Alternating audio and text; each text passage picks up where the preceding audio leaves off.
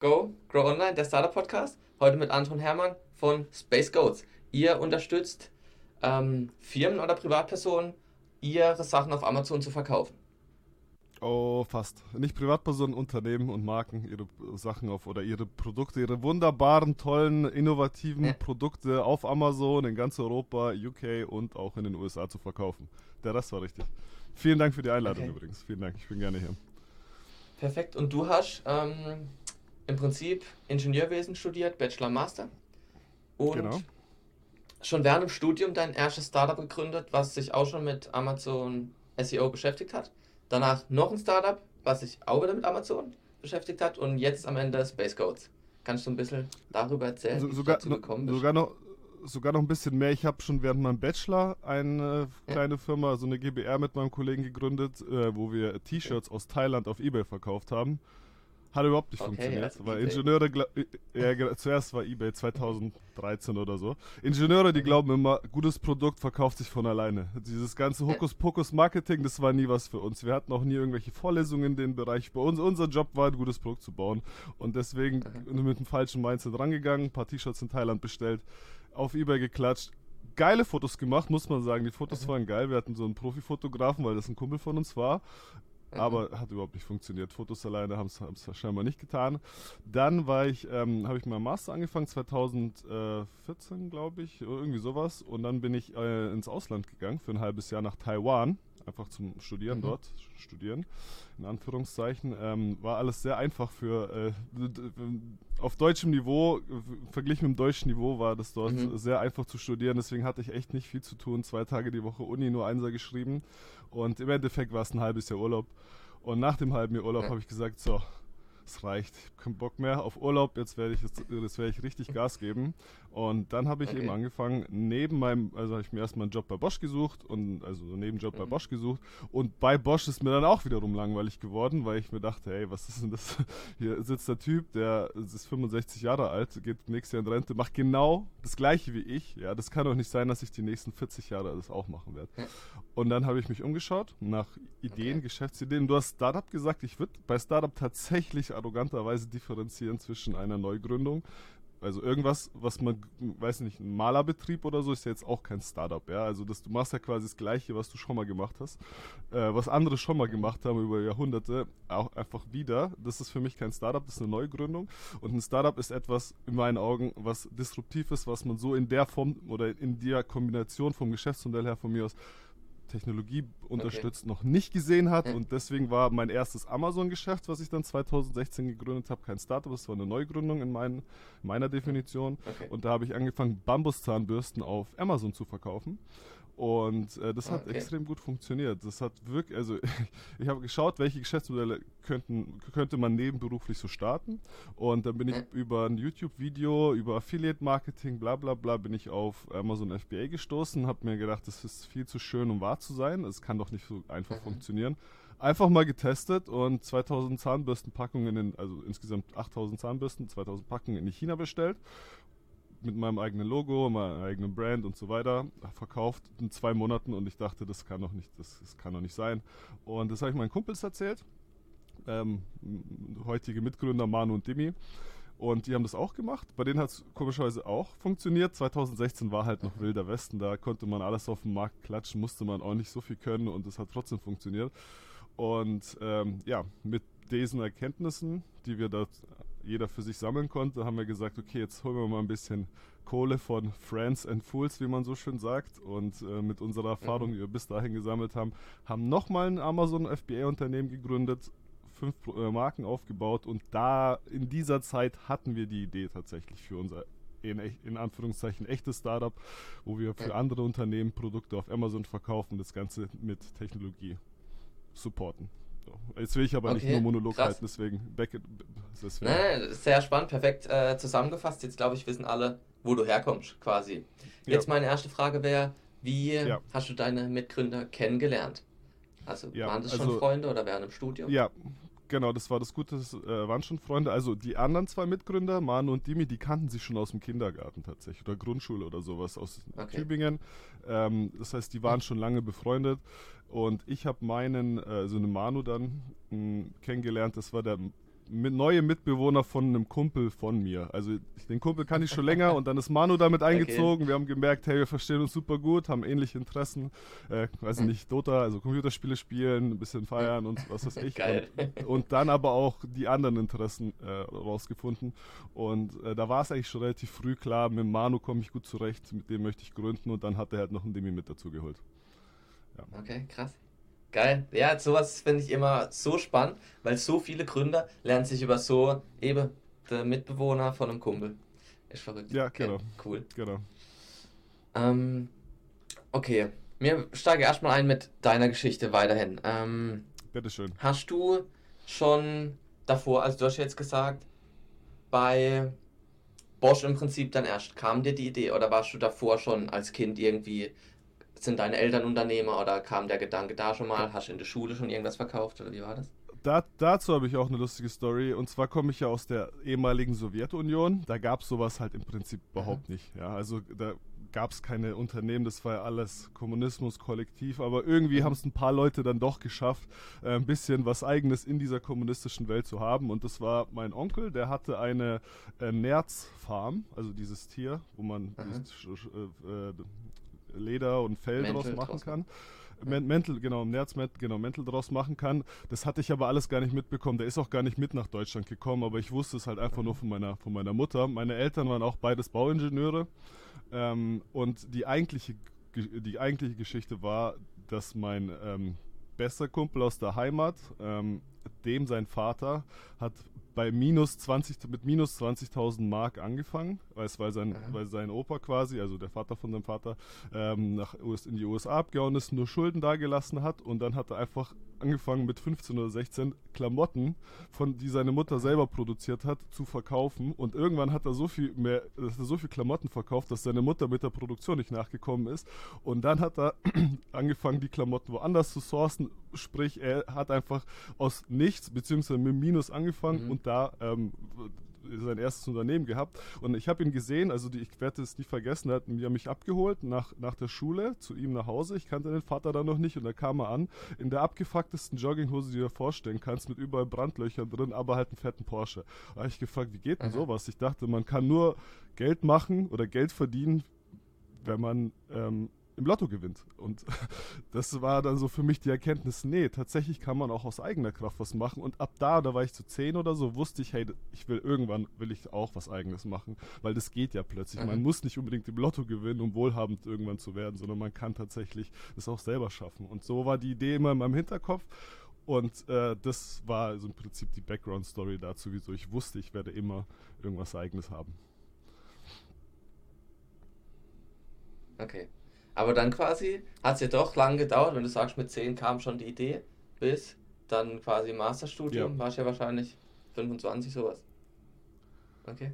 Ja, ja genau, genau. Weil das finde ich dann auch spannend, dass man sich ja dann eben nicht Stress machen muss. Also bei dir war es jetzt halt Glück quasi, dass du das so früh, aber es hat ja dann trotzdem 17 Jahre mhm. gedauert, bis das losging. Ja. Oder bis quasi du an dem genau. Standpunkt genau. warst, jetzt was, ich sag mal, wie du sagst, auch ein richtiges Startup zu gründen. Weil sich ja viele so Stress machen und sagen, oh Mann, ich würde gern und hätte gern und dann nach zwei Jahren schon sagen, oh Mann, ich bin ein Versager. Dabei ist zwei Jahre ja aufs Leben gesehen gar nichts. Okay, geile Story. Also man muss nicht ähm, studieren. Hast du Bücher gelesen? Ja? Ja. Ja, also man muss nicht studieren, aber das hilft schon bei dem, bei der Selbstfindung, würde ich sagen. Selbstfindung und Kontakte. Also mhm. was ich im Studium gelernt habe, das benutze ich jetzt nicht wirklich. Also ich habe ja härteste Mathematik und Physik und was man sich da auch vorstellen kann und davon brauche ich jetzt quasi gar nichts. Aber selbstständige Arbeitsweise, lösungsorientiert, also immer das Ende im, im Blick haben, wie man vernünftige Arbeiten schreibt, wie man vernünftig argumentiert, artikuliert und natürlich auch die Leute, die man kennenlernt. Dafür hat mir das Studium schon was gebracht, würde ich sagen. Also nicht einfach sagen, okay, Studium cutten, ich weiß nicht, Mark Zuckerberg hat es auch gemacht, ja. aber Elon Musk hat halt trotzdem fertig studiert. So. Deswegen, man muss nicht unbedingt sein Studium, sein Studium ähm, ja. cutten, um äh, Unternehmen zu gründen. So jetzt so, sorry. Nee, äh, finde ich ein guter Punkt, weil so sage ich es auch immer, dass man nicht denkt, ich mache jetzt ein Studium, um nachher damit einen guten Job zu finden, sondern ich mache jetzt ein Studium, wie du sagst, um mich selber kennenzulernen, um mich zu connecten und vielleicht da auf eine ja. Idee zu kommen oder überhaupt erstmal rauszufinden, was will ich denn, wer bin ich denn, sowas. Ja, andere Erwartungshaltung genau, einfach genau. als Studium. Ja, finde ich auch gut. Okay. Ähm, vom Studium zum Selbststudium. Hast du Bücher gelesen, Leute, die dich inspirieren, einen Podcast, der dir gefällt oder wo du einfach ja. sagst, den willst du weiterempfehlen? Ich glaube, jeder hat das Kiyosaki-Buch gelesen, Richard Purdett, irgendwann in seiner Unternehmerlaufbahn. Kennst du, oder? Richard ja. Purdett von Robert Kiyosaki. Genau, das war so das erste Buch und ab da dann mhm. tatsächlich ge gegessen, diese Bücher und YouTube-Videos. Und mich hat nichts anderes mehr interessiert als Okay. Was, was machen erfolgreiche Unternehmer? Warum machen die das so? Mindset, bla bla bla. Das war einfach nur, um eine, um eine Basis aufzubauen. Aber tatsächlich muss ich sagen, wo ich dann mehr und mehr im Doing war, nahm das immer mehr ab, weil man einfach tatsächlich was zu tun hat. Und jetzt mhm. äh, konsumiere ich primär Pod Podcasts oder YouTube-Videos oder sowas und eben nicht mehr abends, nachdem du zwölf Stunden gearbeitet hast, noch ein Buch zu lesen. Ja, also dann lieber was, was Lockeres. Aber prinzipiell, klar, okay. kann, ich, kann ich schon äh, ein paar gute Bücher empfehlen. Äh, mein Lieblingsbuch, wenn wir, schon, wenn wir schon dabei sind, was mir am meisten geholfen hat, ich habe das auch zweimal gelesen, beziehungsweise einmal gelesen, äh, ein, einmal gehört, ist Wie man Freunde gewinnt von äh, Dale Carn Carnegie. Carnegie, oder? Ja. Das kann ich sehr empfehlen, mhm. wie man einfach andere Menschen wahrnimmt, wie andere Menschen dich wahrnehmen, wie man äh, mit allen Leuten cool ist. Das heißt ja nicht, dass man, also auf Englisch heißt es How to äh, Meet Friends and Influence People. Influence People ist ja immer so negativ behaftet, aber so ist es ja eigentlich gar nicht gemeint, sondern wie gehst du damit um, damit alle Leute mit dir irgendwie klarkommen. Super Buch kann ich jedem empfehlen, sollte jeder Mensch gelesen haben, meiner Meinung nach in der Schule auch schon als Lektüre. Aber mal schauen, ob das jemals so weit mhm. kommt. Ja. Und Hast du dann auch noch, wenn du sagst, aktuell hörst du mehr Podcasts, YouTube-Videos, einen YouTube-Channel, den du empfehlen kannst? Ich kann vor allem ähm, bei also bei Podcasts kann ich jedem den. OMR-Podcast empfehlen, den kennt ihr wahrscheinlich. Und dann talente.cc, kennt ihr das? Talente.cc von, von, von, von Michael Assauer. Ähm, ich meine, die Aufgaben ändern sich ja über, den, über die Zeit. Sag ich mal, am Anfang bist du ja die One-Man-Show, du machst alles äh, mhm. fachlich, du machst, du hast keine Mitarbeiter und so weiter. Ähm, und da hörst du eher spezieller Richtung Amazon. Also da kann ich dir ganz viele, ganz okay. viele YouTube-Channel nennen, Emalize, Helium 10, wie auch immer. Das ist, das ist mal zum, zum, zum Fachlichen, damit man da immer schön up to date bleibt. Umgekehrt mhm. ähm, haben sich ja natürlich meine Aufgaben jetzt äh, ein bisschen geändert. Das heißt, wir haben viele Leute, die wir managen müssen. Das heißt, da gehe ich viel auf ähm, Management, Prozesse aufbauen, sowas, sowas okay. in die Richtung. Und da, wie gesagt, den Talente.cc Podcast, da höre ich mir eigentlich jede Folge an. Ähm, okay. Bringt auch, glaube ich, ein oder zwei die Woche mit. Da geht es um, wie finde ich gute Leute, wie motiviere ich gute Leute, wie halte ich gute Leute. Also das könnte ich euch auf jeden Fall mitgeben. Ja. Und sonst auf YouTube dann okay. halt Amazon-spezifisches Zeug. Ähm, das heißt, zur Referenz, wie viele Mitarbeiter habt ihr gerade? Hm, jetzt haben wir gerade 20 Leute. Aber wir hatten auch schon 20, mal ein bisschen okay. mehr, ja. Aber jetzt, jetzt sind wir gerade auf 20, haben uns eingependelt. Okay. Ja. Ähm, okay, jetzt eine philosophischere Frage. Auf geht's. Einfach mal jetzt eine Behauptung von mir, dass ha viele das gerade Amazon FBA als Ö, du kaufst ja nur was bei ähm, AliExpress, machst auf Amazon, machst Arbitrage-Geschäft quasi. Also im Prinzip bringst du ja keinen Mehrwert. Was ist so dann ähm, dein Widerleg für das, was ich jetzt behauptet habe und dann so dein Lebenssinn? Passt der da irgendwie mit rein? Ja, also 2016 war es so, kann ich auf jeden Fall unterschreiben. Mhm. Da konntest du einfach irgendwas sourcen, weil der Markt einfach noch nicht gesättigt war. Heutzutage mhm. würde ich dem Ganzen widersprechen, weil das, was du gerade beschreibst, ich kaufe mir irgendein random Zeug in, auf, in China und verkaufe es dann auf Amazon. Die Idee hatten schon mhm. ein paar vor dir und das heißt, es ist super schwer, da noch vernünftig einzusteigen. Und wenn du das dann machst, dann musst du auf jeden Fall Ahnung haben von dem, was du tust. Das ist nicht einfach nur, ich mache ein paar Fotos und klatsche es auf Amazon. Da gibt es etliche Strategien, die du beachten musst, wie du dein, wie du dein äh, Content äh, sch schreiben musst, wie du dein PPC machst. Das sind ja eigene Wissenschaften für sich. Das heißt, in der, in der Hinsicht ähm, ist es nicht mehr so einfach, wie es mal war. Das heißt, entweder du hast ein geiles Produkt, also ein Produkt, was wirklich einen Mehrwert bringt, also sprich eine mhm. eigene Produktentwicklung oder zumindest mal ein paar Features kombinieren, irgendwie einen Rucksack, äh, weil du selber äh, einen Rucksack hast und du hast gemerkt, mhm. weiß ich nicht, der geht immer zu leicht auf oder der hat zu wenig Taschen oder da wird doch die Tasche und so geil, dass du das zusammen mit deinem Hersteller in Asien koordinierst und tatsächlich eine eigene, ein eigenes Design oder sowas rausbringst, das kann man machen. Oder was wir jetzt, was wir ganz gerne haben, wir haben jetzt einen, einen Kunden, der hat eine eigene äh, Produktentwicklung tatsächlich mit Ingenieuren, also der macht hier so, macht hier so ähm, digitale Produkte, äh, Zubehör für, für Apple und für, für, für andere äh, Com Com Computersachen, Smartwatches und sowas, der hat tatsächlich eigene Entwicklungen, der schaut, was hat der Markt, was braucht, äh, was hat der Markt noch nicht, was braucht der Markt und entwickelt es dann selber mit App Store, App von iOS, mit App Store App von, von Google und so weiter. Jetzt komme ich mal zum Punkt. Ähm, was, was, ist, was ist der Sinn oder was ist die Vision von Space Gods? Ähm, in, in einem Satz, wir ermöglichen Unternehmen den, Glo den globalen E-Commerce, ohne mhm. dass sie sich darum ähm, selber kümmern müssen, sozusagen. Also, we ähm, simplify global E-Commerce ist die Vision. Und was ist die Mission dazu? Ist, äh, wir helfen kleinen mittelständischen Unternehmen dabei, ihre Produkte weltweit auf Amazon und bald auch auf anderen E-Commerce-Kanälen äh, zu vertreiben. So, das das, das was, uns, was uns hier antreibt. Und beziehungsweise das ist die Vision, die offizielle Vision, was, was macht mir Spaß. Ich, hab, ich baue sehr gerne Dinge auf, ich baue sehr gerne Unternehmen auf und mhm. ich äh, leite gerne Leute, ich stelle gerne Leute ein, ich arbeite gerne mit Leuten zusammen und ich könnte mir das auch nicht irgendwo anders mehr vorstellen. Also einfach die mhm. Entscheidungsfreiheit tun und lassen zu können, was du möchtest. Ja, das ist nicht so wie bei Bosch, sage ich mal. Wir brauchen neue Mitarbeiter, ja, Personalabteilung, bla bla bla, geht es. Und äh, äh, nee, du triffst die Entscheidung selber und wenn du ein gutes Gefühl dabei hast, dann machst du es halt. Und wenn es schief geht, dann geht es halt schief, dann trägst du dafür die Verantwortung und machst was anderes. Und genau diese Freiheit, die will ich einfach nie wieder missen wollen. Deswegen kommt es für mich auch nicht mehr in Frage, irgendwo bei einem Großkonzern anzuheuern. Und wie siehst du das mit der Freiheit, wenn ihr Investoren ins Boot holt? Wir haben Investoren im Boot. Wir haben mhm. Investoren im Boot, aber ähm, du, du, du, gibst natürlich ein Stück Freiheit ab. Aber es ist ja auch nicht so, als würden die dir was Böses wollen. Also Shoutout an ja. der Stelle äh, an den HTGF, die ähm, schränken dich hier und da schon mal ein bei wichtigen strategischen Entscheidungen, aber im Mikro, aber die micromanagen dich in der Regel nicht. Das heißt, die Freiheit bleibt zu großen Teilen trotzdem erhalten. Aber ja. wenn jetzt ein neuer Investor reinkommt, dann musst du halt nachfragen.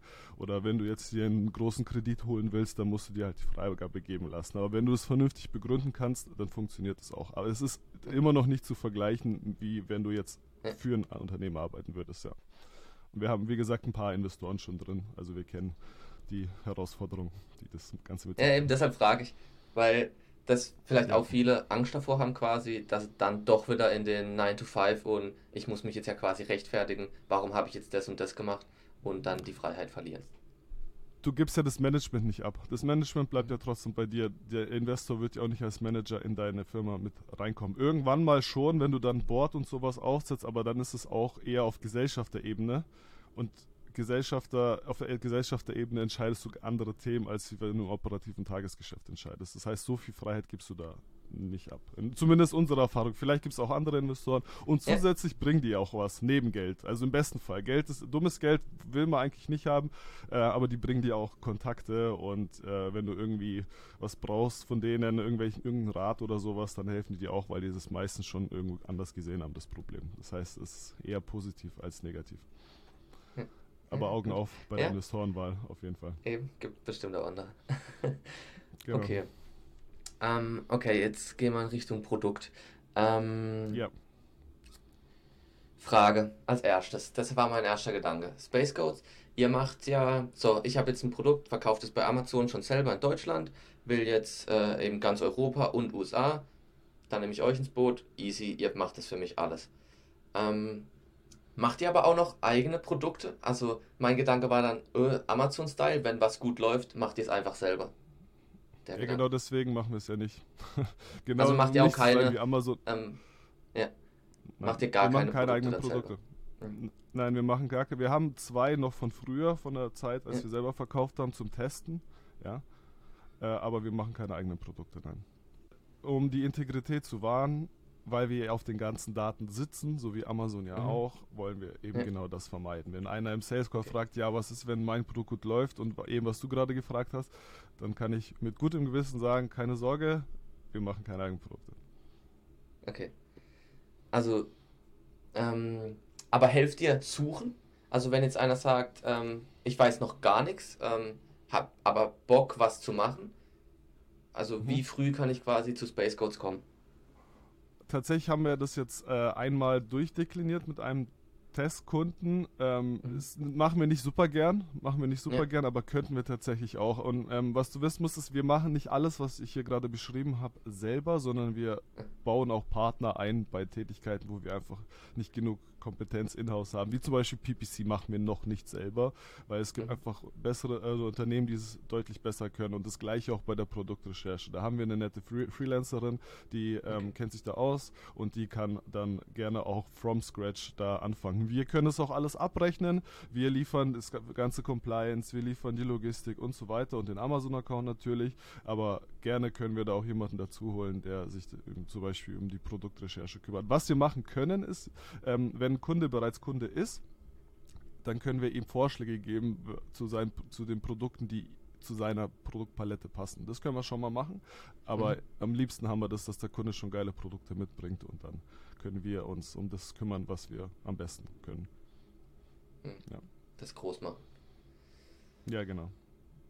Okay, dann nächste Frage, äh, spezifische Frage ja. war, in Europa verlangt ihr 4,9 Prozent also so commissionmäßig mhm. nehme ich an vom Umsatz. Und genau. USA verlangt ihr mehr. Dann habe ich mich erst gefragt, wieso USA teurer? Dann habe ich aber gesehen, ihr bietet auch viel mehr Dienstleistungen nur für die USA an. Und dann war meine Frage, wieso? Weil ihr habt ja in Europa gestartet. Ich dachte, wenn es mehr Produkte gibt, dann für Europa. Wieso USA? Also wir bieten auch in Deutschland individuelle Dienstleistungen an, die sind dann aber im, Indi im Individual-Tier. Und ein paar, ja. äh, ein paar Sachen ka kann der Kunde in den USA gar nicht selber übernehmen. Der kann selber nicht in den USA die Haftung übernehmen, weil sonst würde der, sonst müsste er sich doch eine Entity aufmachen und so weiter mhm. und so fort. Das heißt, ein paar Sachen, paar Sachen geben wir dem Kunden da einfach vor oder die Logistik beispielsweise, sich selber eine Logistik in den USA aufbauen, kann man machen, aber wir geben das jetzt erstmal für den Start vor. Und was man dazu sagen muss, USA ist ja auch noch in der Beta, das heißt, wir testen da gerade noch so ein bisschen rum, in welche Richtung es geht. Grundsätzlich ähm, kann der äh, ist es ein modulares System, also Space Codes allgemein. Das heißt, wenn du eigene Kompetenzen, eigene Strukturen mitbringst, dann können wir die bei uns quasi integrieren. Wenn du sagst, ich mache mein Marketing selber, ich habe schon mhm. meine Inhouse-Fotografen und, äh, weiß ich nicht, PPC-Gurus, dann kannst du das immer noch gerne selber übernehmen oder eben das, was dir fehlt, bei uns dann entsprechend hinzubuchen. So. Und wieso ist USA teurer? USA ist einfach komplizierter. Und, und ja. was, was noch dazu kommt, die Provision, diese 4,9% sind in Europa aufs Brutto, einfach nur weil Amazon das auch so abrechnet. Mhm. Und in den USA ist es aufs Netto, Netto und deswegen okay. kommt es am Ende äh, auf, einen ähnlichen, auf, auf einen ähnlichen Wert. Aber dadurch, dass der Kunde hier in Europa ja selber der Inverkehrbringer ist und der Produktverantwortliche, ist das Risiko hier für uns natürlich deutlich geringer als in den USA. Deswegen muss es da einfach ein bisschen teurer sein, damit es überhaupt sich. Ja, äh, aber auch also dann die Erklärung schon Brutto-Netto, dann ist ja kaum Differenz. Das hast du eigentlich auch schon beantwortet, dass ihr jetzt auf andere Webseiten auch noch geht, aber da würde ich gerne näher drauf eingehen, weil meine Frage wäre gewesen, ja. habt ihr Angst, von Amazon abhängig zu sein? Ähm, 100% wieso ist die größte Angst. Eben. Ja. Ja. Baut ihr keinen eigenen Online-Shop im Prinzip? Oder was ist deine Meinung zu Spotify?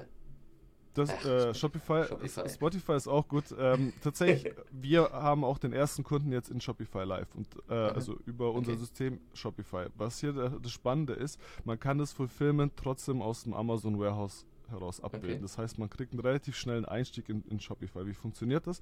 Du baust dir deinen eigenen Shopify Store, können wir auch über einen Partner gerne, gerne abbilden. Das heißt, wir bauen mhm. dir einen Shop, wir connecten den Shop über den Dream Robot heißt das Tool, über so einen Connector mit unserem Amazon Account. Sobald eine Bestellung auf Shopify zustande kommt, wird das aus dem FBA Warehouse, also aus dem Amazon Fulfillment Center an den Endkunden verschickt. Und das gleiche gilt auch für Retouren. Das ist super angenehm und trotzdem hast du die ganzen Vorteile, keine steuerliche Administration Administration, Endkundensupport, das mhm. können wir trotzdem innerhalb unseres Systems abwickeln. Weil alle Endkundennachrichten beispielsweise landen am Ende, also selbst wenn du auf Amazon eine Nachricht schreibst, landen die in unserem Ticketing-System Zendesk und das gleiche ist auch angeschlossen an Shopify. Das heißt, wenn uns jemand eine Nachricht an die Shopify Support-Adresse schreibt, dann landet das alles im, im selben, in derselben mhm. Infrastruktur und dann können wir die Nachrichten, ob Shopify oder Amazon, über ein Interface beantworten. So. Aber ja, zu deiner Frage, äh, die, die Angst vor Amazon abhängig zu sein, ist auf jeden Fall da und die ist auch groß. Und deswegen schauen wir auch, dass wir uns differenzieren, äh, so schnell es geht. Deswegen haben wir jetzt auch den Test gefahren mit Shopify. Wir haben jetzt auch USA deswegen dazu genommen, weil die Marktplätze unabhängig voneinander oder mehr oder weniger unabhängig voneinander sind. Das heißt, wenn jetzt beispielsweise du Probleme mit deinem amerikanischen Account hast, dann strahlen die nicht unbedingt auf den europäischen ab und so, mhm. und so weiter. Ähm, aber wieso haben wir auf Amazon angefangen? Weil wir uns da mit Abstand am besten auskennen, weil wir selber auf Amazon Amazon ja. angefangen hätten. Und wieso hab, skalieren wir zuerst auf andere Marktplätze wie UK oder äh, USA? Weil die Technologie, sprich API, die gleiche ist oder mehr oder weniger die gleiche und man da wen, weniger anpassen muss. Das heißt, wenn du USA dazu nimmst, dann musst du dich an die äh, Selling Partner API von USA connecten und dann musst du nicht mehr so viel umbauen, wie wenn du jetzt ein eBay dazu schaltest. Ja? Deswegen haben wir da einfach ja. angefangen, aber es kommen Stück für Stück auch andere Kanäle dazu. Auch von mir aus offline. Das heißt, wenn du deine Produkte in den USA über uns verkaufst, wir haben dort einen Partner, der hat Connections zu Walmart und anderen äh, anderen großen Offline-Ketten. Da können wir die Produkte neben Amazon natürlich auch da noch mit anbieten. Aber ja, die Abhängigkeit ist da und die müssen wir reduzieren über die Zeit. Alles andere wäre zu risikoreich. Ja. Okay. Aber irgendwo musst und, du anfangen. Ja, ja klar. Nee, verständlich, so ist wahrscheinlich sogar besser, weil ich glaube, meine nächste Frage kommt auch darin, mal Nein zu sagen, so wie ihr dann quasi Nein zu Shopify erst gesagt habt, mit Amazon gestartet habt. Aber ähm, wie nehmt ihr Kunden auf?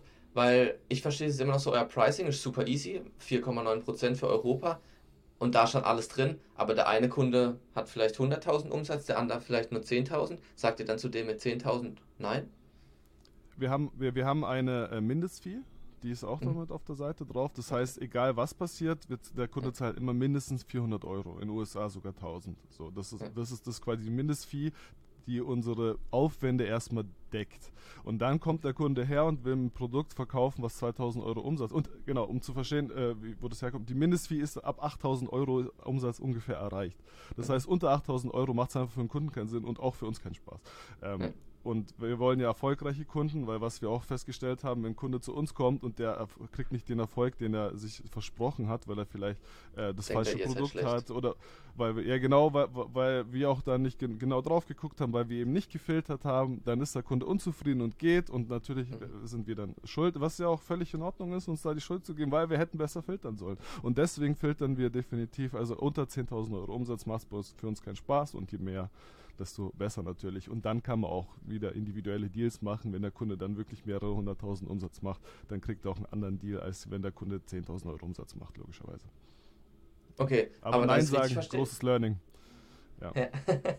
wenn ich jetzt äh, ein Produkt habe mit 10.000 Umsatz, dann baut ihr für mich einen Shopify Store, jetzt sagen wir, ihr vielleicht nicht heute, aber in Zukunft einen Shopify Store, ihr macht Marketing für mich. Ähm, ihr macht vielleicht sogar noch das mit der Freelancerin, um meine Produktpalette zu erweitern. Das alles ist auch dann mit drin. Das, sind, das meiste sind individuelle Services. Okay. Was bei den 4,9% dabei ist, ist, dass wir den Verkauf übernehmen. Wir machen es Endkunden, äh, wir machen mhm. den Endkundensupport, wir kümmern uns um Compliance, wir ähm, stellen dir unsere Software zur Verfügung, wir stellen dir noch eine zweite Software zur Verfügung, damit du deine PPC-Kampagnen managen kannst. Also es gibt so ein paar Sachen, die sind immer dabei in diesem sogenannten Selling as a Service. Okay. Und einmal Aufwände, die, wir, die rechnen wir quasi extra ab. Das heißt, wenn du sagst, ich will Produktfotos, Übersetzungen, dann kommst du an mit 150.000 äh, verschiedenen Produkten. Natürlich können wir das nicht umsonst anbieten, bevor wir irgendwie Umsatz gesehen haben. Das heißt, es gibt einzelne, äh, es gibt uh, One-Time-Services, zum Beispiel auch eine Potenzialanalyse, die zahlt man einmalig und das Selling as a Service, das läuft eben über den prozentualen Anteil. Aber es ist nicht grundsätzlich immer alles dabei. Okay, ähm, kannst du sagen, wie viel Prozent was ist? Also läuft es meistens schon über die Prozentansätze ja. oder macht ja. schon viel mit dem Upselling, nenne ich es jetzt mal? Ja, ja, also wir haben früher mehr in der Dienstleistung drin gehabt als jetzt. Mhm. So, also wir haben okay. einfach mehr, mehr, mehr für diese Prozente gemacht als heute. Und dann haben wir gemerkt, es ist einfach irgendwann nicht mehr profitabel für uns. Ja, da legen wir nur noch drauf und so weiter und so fort. Ähm, deswegen läuft doch heutzutage doch der meiste Umsatz über diese 4,9 Prozent. Ich würde sagen 80 Prozent. Äh, okay. Und 20 Prozent läuft dann über zusätzliche Services. Aber da wollen wir definitiv mehr machen. Liegt auch ein bisschen, äh, wir nehmen gerade Ende 22 auf an der ganzen ökonomischen Situation Weltwirtschaftskrise vielleicht, vielleicht nicht, wir werden sehen. Aber lieber auf der sicheren Seite sein, lieber ein paar direkte Umsätze mitnehmen, ähm, um ja. einfach das, äh, das, Schiff auf einem stabilen Kurs zu halten. Ja, genau. Und dann ja. eben über die 4,9 Prozent skalieren wir eigentlich So, das heißt, wir, über die anderen Kosten oder die anderen Services decken wir unsere Kosten, machen vielleicht eine kleine Marge, aber nicht aber überschaubar und verdienen tun wir über die 4,9% Beteiligung. Also wenn der Kunde erfolgreich ist, sind wir auch erfolgreich. So, soll das ja sein. Okay, cool. Ja. Ähm, okay, Frage. Du hast schon so Bitte. oft gegründet. Hast du gemerkt von Anfang der Gründung zum ersten ähm, Erfolg quasi und auch jetzt Space Goats, wie sich deine Persönlichkeit verändert hat?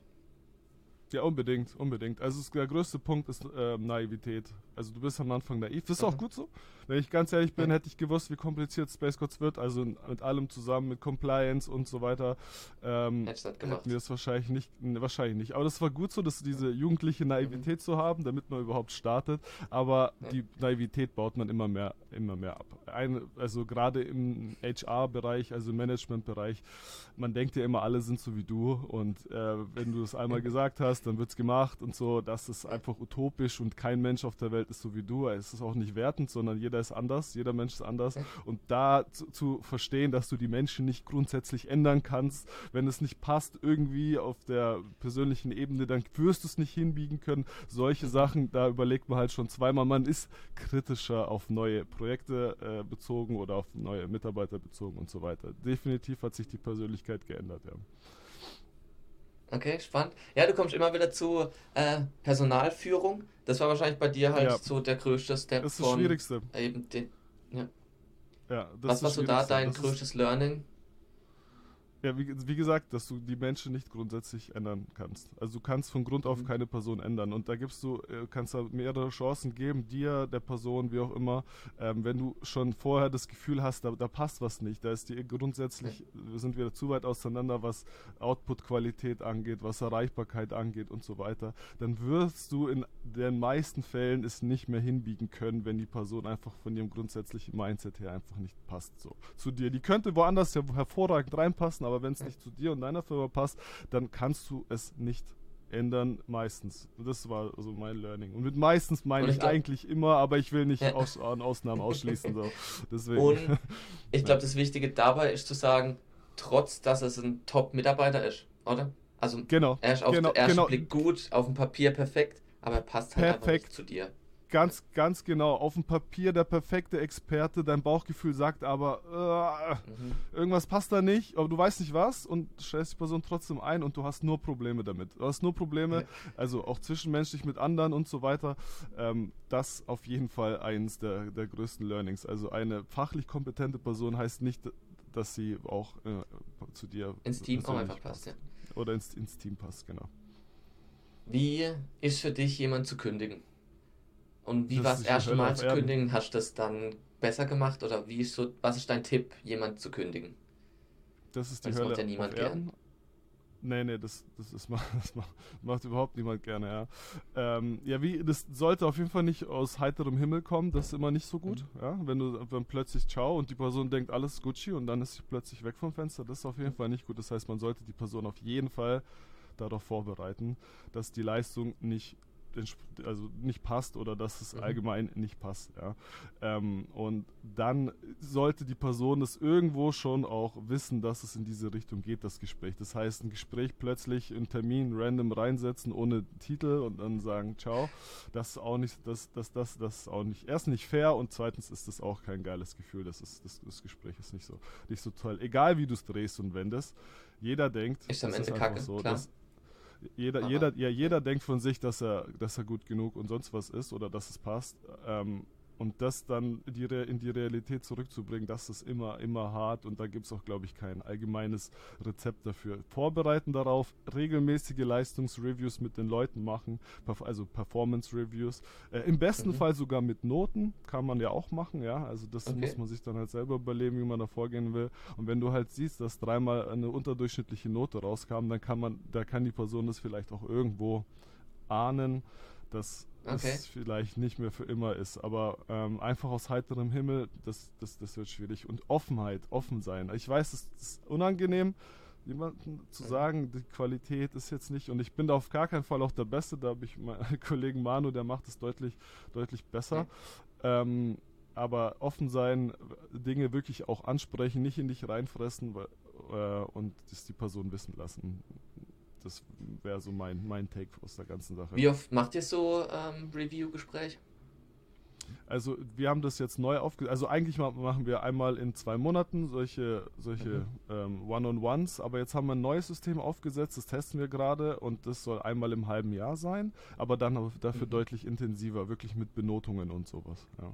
Aber was mache ich mit den normalen äh, Mitarbeitern? Ähm, wir sprechen einmal die Woche in der Regel oder alle zwei ja. Wochen, aller spätestens sprechen wir über, wie geht's dir? Wir sind ja auch remote, das kommt auch noch dazu. Da weißt du auch ja. nicht, was geht in den Köpfen der Leute vor. Ähm, sprichst du, wie geht's dir persönlich? Also einfach nur zu wissen, wie, ob, ob alles in Ordnung ist, ob, ob man da irgendwie unterstützen kann oder sonst was. An was arbeiten die Leute? Macht es denen auch Spaß? Oder kotzt es die an? Haben die Probleme mit Kollegen? Also das gerne öfter und dann so ein ausführliches Performance-Review würde ich sagen, einmal im halben Jahr. Aber auch, wäre öfter besser, aber das kostet halt so viel Zeit, dass man sich halt überlegen muss. Ja. Okay, dann noch eine Frage, weiß ich auch nicht, ob du die jetzt gut beantworten kannst weil ich es super schwer finde. Wie gehst du mit verschiedenen Persönlichkeiten um? Du sagst es eben so ein Weekly Call, ja. wo es dann auch mal um Persönliches geht. Das mag ja nicht jeder. Der eine mag so Chit-Chat und persönliches Zeug erzählen äh, beim Job zum Chef. Andere mögen das gar nicht. Wie gehst du mit sowas um? Wie merkst du das? Ja. Und wie merkst du das? Ich weiß, das sagt jetzt bestimmt jeder, aber wir versuchen hier ein sehr freundschaftliches Verhältnis aufzubauen. Ähm, in der Regel, also ich erzähle halt auch Quatsch aus meinem Leben, sage ich mal so. Also es ist nicht okay. irgendwie eine Einbahnstraße mit, ich sitze auf dem einen Stuhl und du sitzt auf dem anderen und dann haben wir okay. nochmal eine Glasplatte dazwischen, sondern versucht es irgendwie irgendwie sich da selber zu äh, ein bisschen zu öffnen, sage ich mal. Ähm, Schwächen, jeder Mensch hat Schwächen, auch du als Chef hast genauso Schwächen und dann lockert es die Atmosphäre auf jeden Fall auf. Aber wie geht man mit unterschiedlichen Persönlichkeiten um? Das ist eine hervorragende Frage.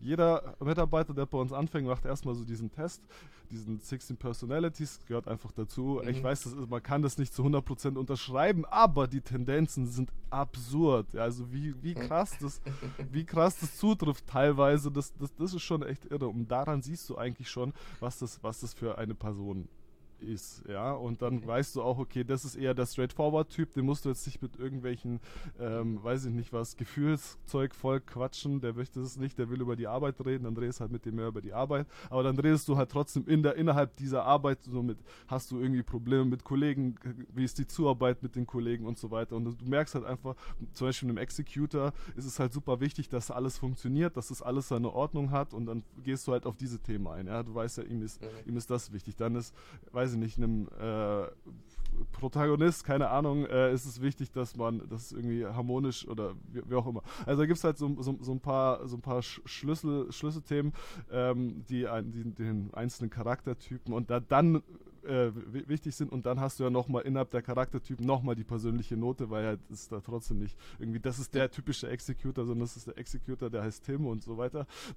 dann hast du nochmal ein bisschen die Erfahrungswerte und so brauchst du halt Empathie und das ist auch einer, einer der wichtigsten Skills als Vorgesetzter, um dann die richtigen Fragen zu stellen und dann auch im richtigen Moment aufzuhören. Und ob ich das kann, kann ich dir jetzt nicht sagen, fühlt sich so an, aber ja. mal schauen, wo, wo wir dann am Ende landen. Ich sag, Mitarbeiter sind am schwersten, wenn du Code schreibst, oder damals das Ingenieur, du hast deine Zahlen vor dir, die sind objektiv, die lügen nicht, die, die sind, äh, du berechnest es und wenn du sagst, die Wandstärke ist 2 mm, dann ist die halt 2 mm, da gibt es auch nichts zu diskutieren. Aber wenn du das halt, wenn du aber irgendwie ein Problem hast, wie er versteht sich nicht mit dem, weil er eine andere Arbeitsweise hat als er, wie kriegst du die beiden an einen Tisch, dann wird es wirklich, wirklich, wirklich spannend, weil dafür gibt es kein alle Heilmittel, weil jeder Mensch, jeder, jeder Mensch ist so anders. So. Ja. ja, absolut. Spannend. Okay.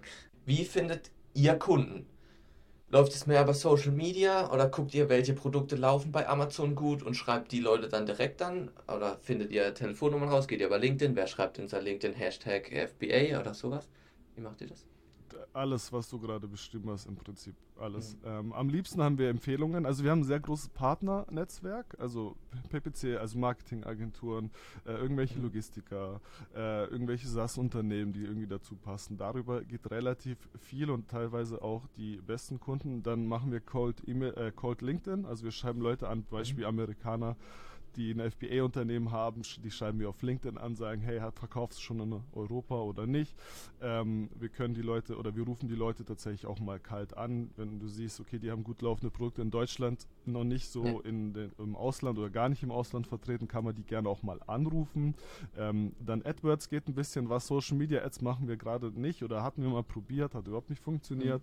Mhm. Ähm, aber das wären so die, die gängigsten Kanäle, würde ich, würd ich sagen. Ja, also Partner, ähm, Cold LinkedIn und äh, Cold Calls, ja, sowas in die Richtung. Ja.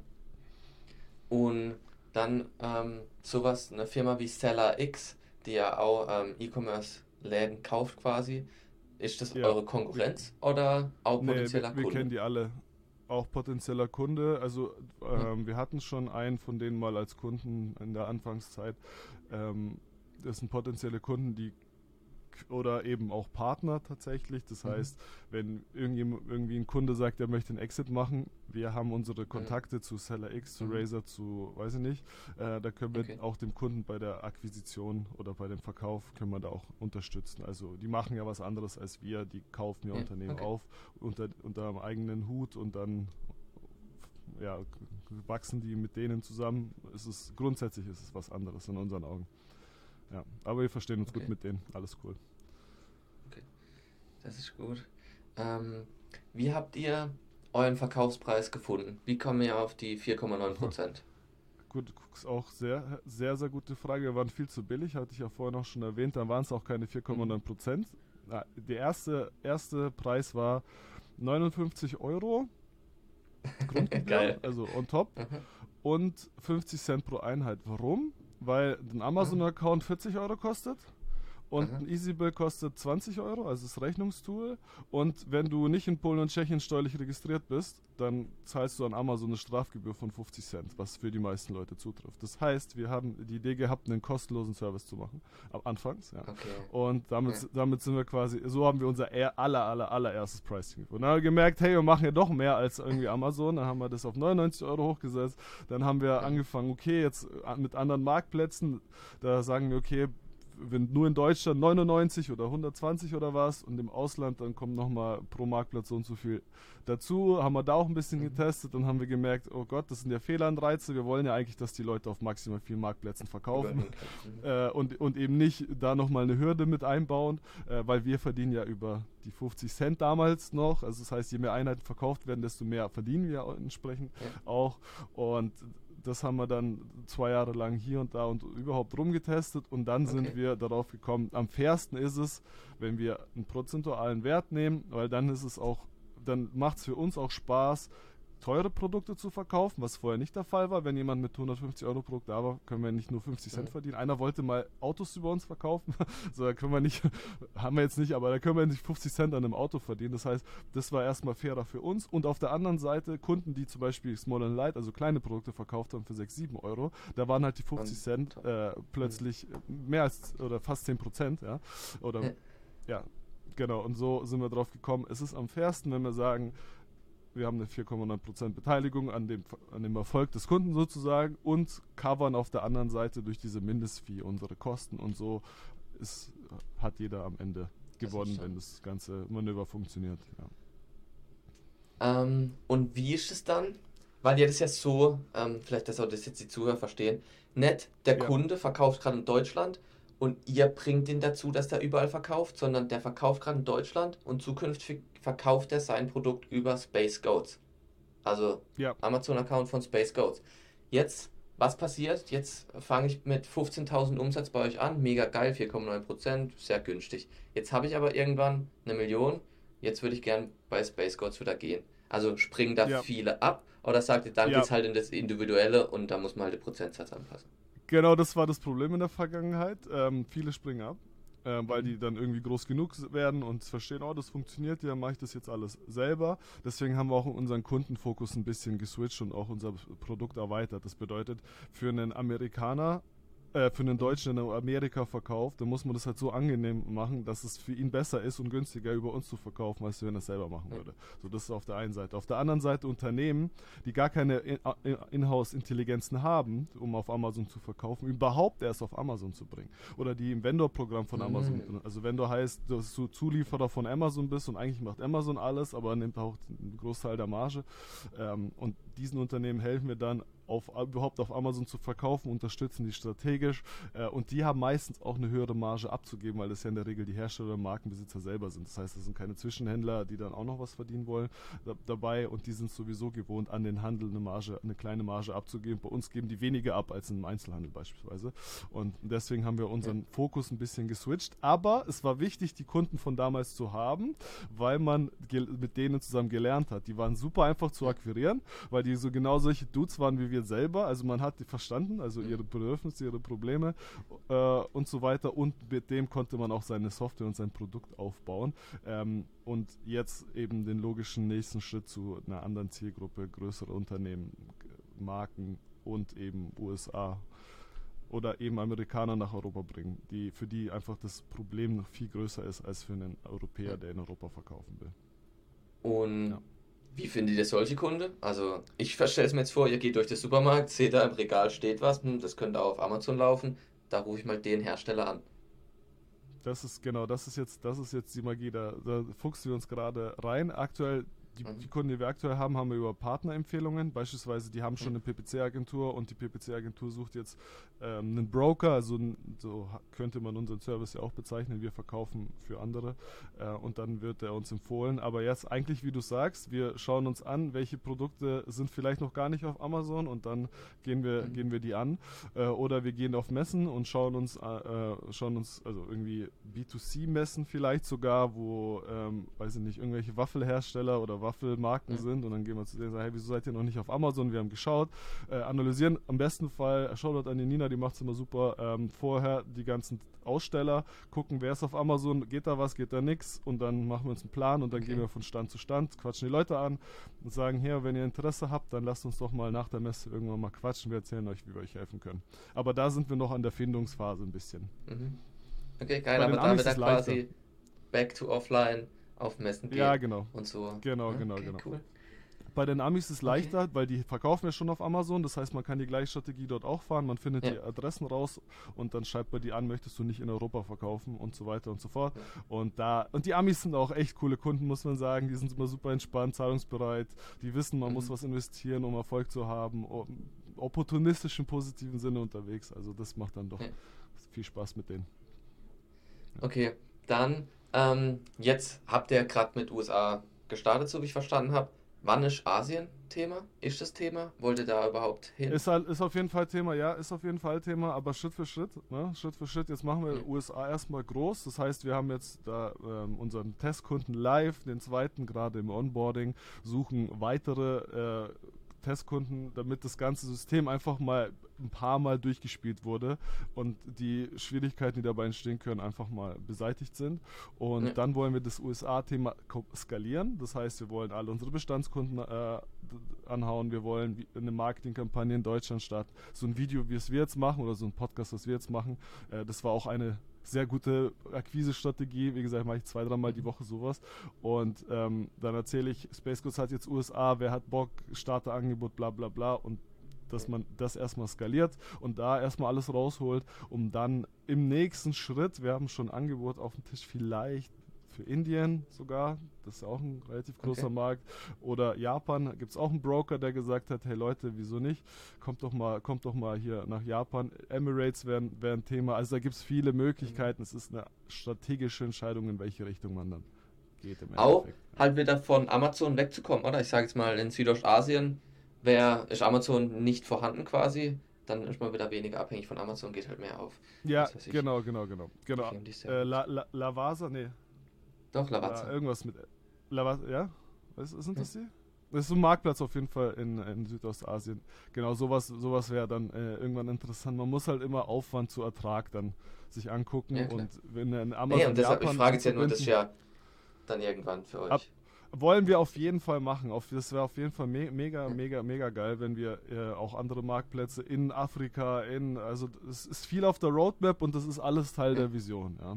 Soll auf jeden Fall kommen. Wir müssen nur schauen, welche Schritte man als nächstes macht, was Sinn ergibt. Eben, weil mein Gedanke war jetzt halt, klar, aus Europa, USA ist ja logisch, deshalb wahrscheinlich auch einfacher, deshalb macht ihr es wahrscheinlich, aber halt, ich weiß nicht, du kennst dich besser aus, aber gibt es das halt vielleicht in Asien gar nicht so, dass ich aus Europa kaum nach Asien verkaufen kann? Die Chance habe ich gar nicht. Markt ist wahrscheinlich auch kleiner. Ja, nicht. Ähm, ja, der Markt ist gar nicht so klein. Also Japan ist gar nicht so klein, ja. Es sind 130 ja. Millionen Menschen oder so. Super ja. zahlungs zahlungskräftig. Indien über eine Milliarde Leute. Ähm, nicht so zahlungskräftig für sehr viele Leute. Südostasien wächst auch.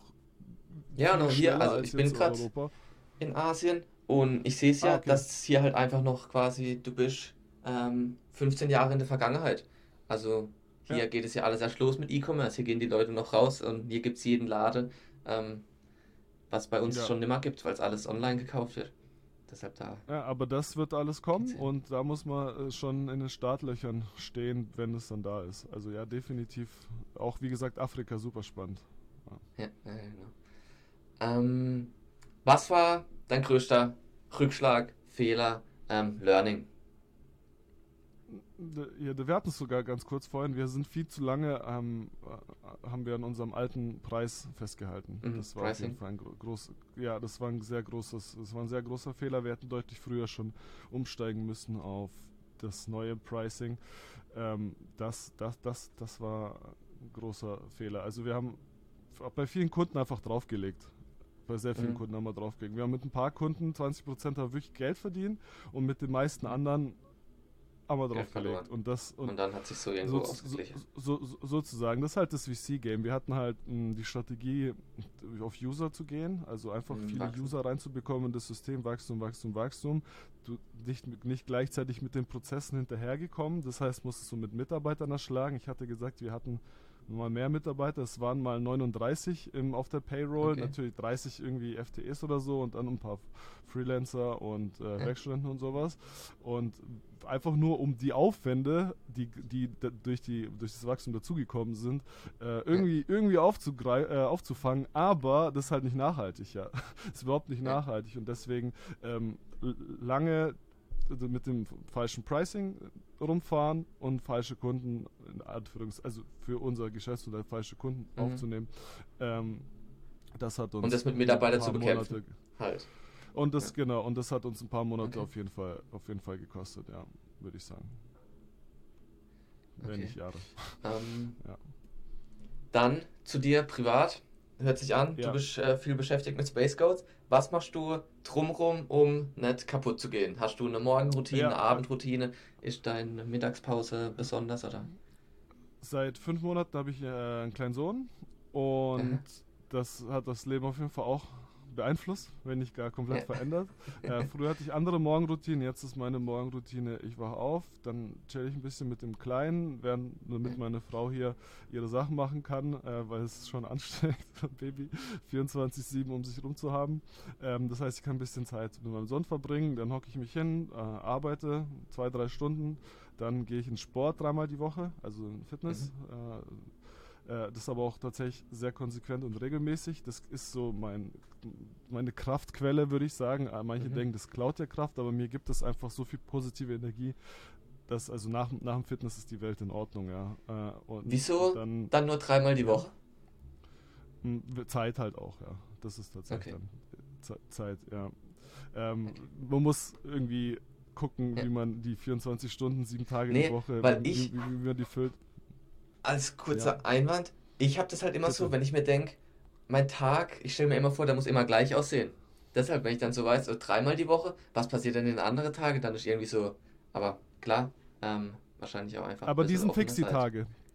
Die, fix, ja. die Tage sind fix, ja. Also Dienstag, mhm. Donnerstag, Freitag, die sind, die sind einfach fix. Und Montag und Mittwoch, da ist eben kein Sport. Und auf die Tage freue ich mich auf der anderen Seite auch wiederum, weil ich da nicht okay. Sport äh, mu muss mittags, sondern ja. da kann ich ähm, über Mittag, keine Ahnung, noch ein paar, Pro so ein bisschen Projektarbeit machen. Also da kann, kann ich dann mehr Deep Work machen während dem Tag. Also das sind schon auch Routinen. Aber ich muss dazu sagen, kein Tag ist wie der andere bei mir. Einfach mhm. wegen dem Job So, weil nee. ich mache nur Projektarbeit, kaum operativ. Und deswegen ist da immer ein anderes Thema auf dem Tisch, immer andere Probleme, Herausforderungen, Themen, äh, hier ja. Meetings, Veranstaltungen abends, sonst was. Deswegen, ähm, ja, Routinen gehen, aber so, und jetzt nochmal, um das fertig zu machen, dann um so 6 Uhr chill ich nochmal ein bisschen mit meinem Sohn, dann arbeite mhm. ich noch ein bisschen, keine Ahnung, bis 8, 9, 10 manchmal. Äh, und dann ist ein bisschen Quality Time für mich, zwei, drei Stunden spiele ich Computer, chill mit meiner Freundin. Ja, aber Computerspielen mache ich ganz gerne auch, ja. Immer noch Dota oder mittlerweile das andere? Dota, entweder Dota mit meinen Kumpels, entweder das oder äh, Strategiespiele, also Total War zum Beispiel, mag ich ganz gerne. Okay. Ja. Äh, cool. Doch ein bisschen fordernd, ja. Geil, krass, okay, dass du echt dann nach 10, 12 Stunden noch sagst, jetzt habe ich noch Bock auf Strategie, weil du machst ja die ganze Zeit. Ja, ja, ja, er macht, ich weiß, er macht irgendwie ist, ist was anderes, ja, das ist ungezwungen. Okay, so. okay. Ja.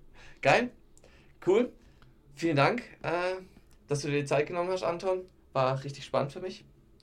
Danke Gerne wieder, ähm, super moderiert. ich glaube, bei euch sieht es in zwölf Monaten auch wieder ganz anders aus, so wie sich das anhört vor zwei Monaten sah es anders aus, in zwei Monaten sieht es anders aus. Also es ist immer, immer, immer wieder was Neues. Hast du auf jeden Fall toll gemacht. Vielen Dank für die Moderation, vielen Dank für die Vorbereitung, die guten Fragen. Hat mich gefreut. Äh, und ja, allen anderen einen guten Rutsch ins neue Jahr, wann auch immer die Folge rauskommt. Sonst ein äh, schönes neues Jahr und bis bald. Perfekt, danke dir.